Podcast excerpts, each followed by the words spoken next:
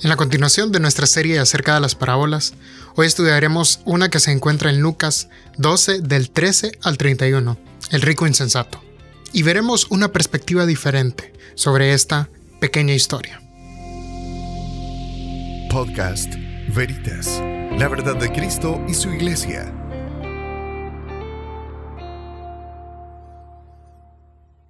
Lucas 12 del 13 al 31 nos relata una historia como ya lo dijimos, es titulada El rico insensato.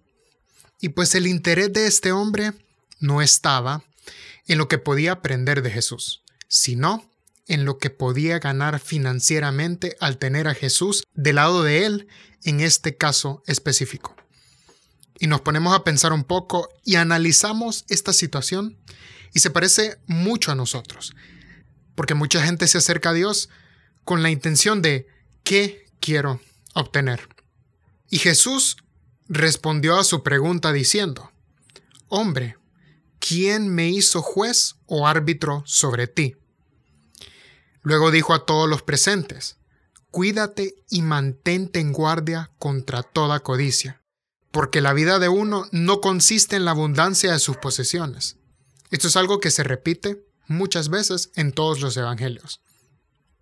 Realmente no entendemos cuán destructivo es el pecado de la codicia para una comunidad, una familia y una nación.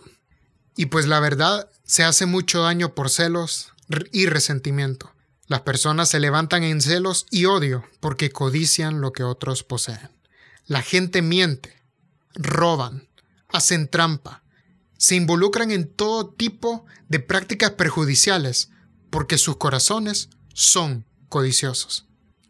Con esta advertencia, Jesús pasa una historia, una parábola, para enseñar este punto. Y aquí de nuevo encontramos el detalle de que lo que trata de hacer Jesucristo es simplemente mostrar una verdad acerca de su reino, como cada parábola la hace. Esta historia se resume de esta manera. El terreno de cierto hombre rico trajo una gran cosecha. A través de la providencia de Dios, tuvo esa bendición. Las escrituras nos dicen que cada regalo bueno y perfecto que recibimos proviene de las manos de Dios. Las escrituras también nos dicen en Romanos 1 que los dos pecados más básicos de la raza caída son la negativa a honrar a Dios como Dios y la negativa a ser agradecido. La irreverencia y la ingratitud hacia Dios son los pecados más fundamentales que definen a la humanidad caída. Pablo nos dice que cuando oramos debemos hacer todas nuestras oraciones con acción de gracias. Pero en contraste, lo que hizo este hombre que cuenta la parábola, que el punto de Jesús quiere referir, cuando él recogió tal cosecha, él no se preguntó a sí mismo, ¿cómo puedo usar esta gran bendición que he recibido para bendecir a los que me rodean, a mi comunidad o a mi iglesia? En vez de eso, él se preguntó, ¿dónde puedo encontrar un lugar para guardar todo esto que he logrado? Voy a destruir mis graneros para construir unos más grandes y así poder guardarlo. La última cosa que hubo en el corazón de este hombre fue agradecimiento hacia Dios. A él no le importaba cumplir la ley, la cual decía que debía presentar primicias delante de Dios. A él no le importaba para aplicar esto a nuestra cultura contemporánea, este hombre ni siquiera contempló la posibilidad de diezmar. Sabemos que la mayoría de los cristianos actualmente no diezman. Ellos son como este hombre, están hundidos en sus riquezas.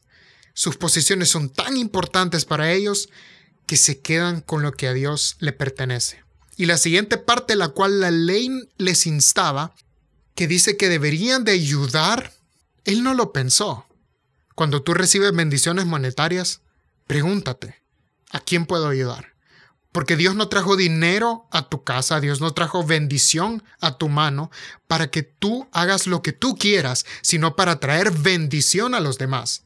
Así que pregúntate el día de hoy, ¿a quién puedo bendecir con lo que Dios me ha bendecido? Notemos que este hombre en la parábola de Jesús es descrito de dos maneras. Es rico, ese es el primero. Jesús nunca dice que ser rico es inherentemente malo. Lo malo es que tu alma y corazón estén atados a tu riqueza y lo material. Lo segundo que dice es que es una persona necia, insensata. En la escritura, ser un necio no significa que seas poco inteligente o académicamente maleducado. Hay una diferencia entre ser tonto o alguien poco educado y la necedad. La Biblia los categoriza. El juicio de ser necio no es acerca de inteligencia, es un juicio moral. Los salmos nos hablan que el insensato dice en su corazón que no hay Dios. Asimismo, el hombre rico que consigue una buena cosecha empieza a hablar consigo mismo. Y la última cosa en la que piensa es en Dios. Él no tiene el mínimo interés por las cosas espirituales, para después solo tomarse la vida de manera fácil y comer, beber y ser feliz. Pero cuando escuchamos que Dios habla y le dice necio, ¿no entiendes que la necedad es la antítesis de la sabiduría y que el comienzo de la sabiduría es el temor del Señor?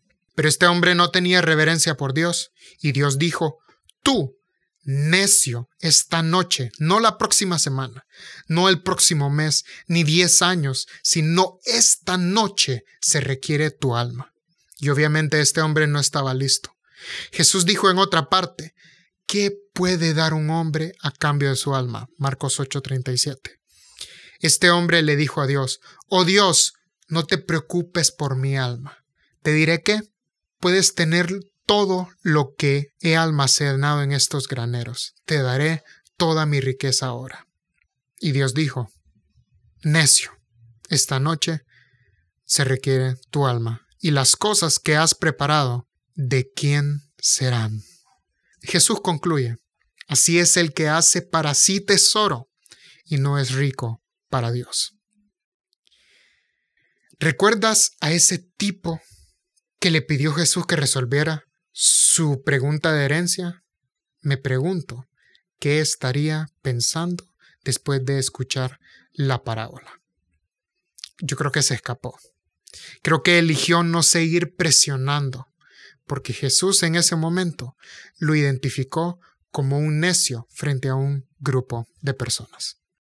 Ahora la pregunta es, ¿eres un necio como este hombre? Que solo se interesa por las riquezas de este mundo. Pongamos ese análisis sobre nosotros y preguntémosle a Dios realmente dónde está nuestro tesoro. Dice Jeremías que el único que sondea el corazón humano es Él. Así que pídele a Dios sin miedo, porque Él es tu Padre, y dile, Dios, sondea mi corazón para que puedas ver tú y después me digas a mí si soy un necio, si tengo que cambiar mi corazón, si mi tesoro no está en ti. Y esta parábola nos indica que este mundo no vale la pena. Quien vale la pena es Cristo, porque las riquezas de este mundo se van a acabar. Podcast Veritas, la verdad de Cristo y su iglesia.